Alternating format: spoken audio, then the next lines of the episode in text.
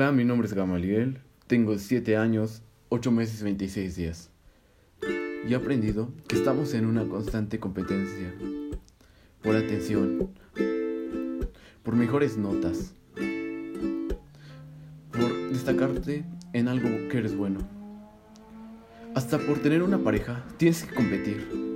Con tantas personas en el mundo es inherente que tengamos que ser los mejores para poder ser reconocidos, ¿o no?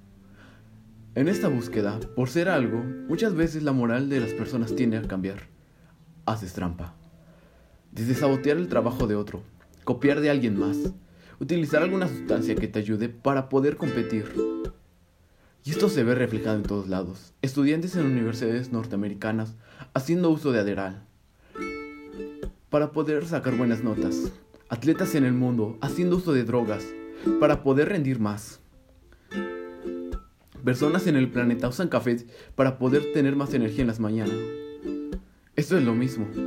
Yo diría que sí. Si cualquier persona tuviera acceso a pastillas milagrosas que te hacen ser más ágil física y mentalmente, obviamente las tomarías. Pero tristemente no es así. En un mundo desigual, ¿qué pasa con las personas que no tendrían acceso a estas ventajas? La eugenesia propone mejorar a la especie humana con base al cambio en la genética. Y básicamente crear humanos sin riesgos de contraer enfermedades como el cáncer, el SIDA, pero se puede ir más allá. Con ciertas características físicas que harían obsoletos a los demás.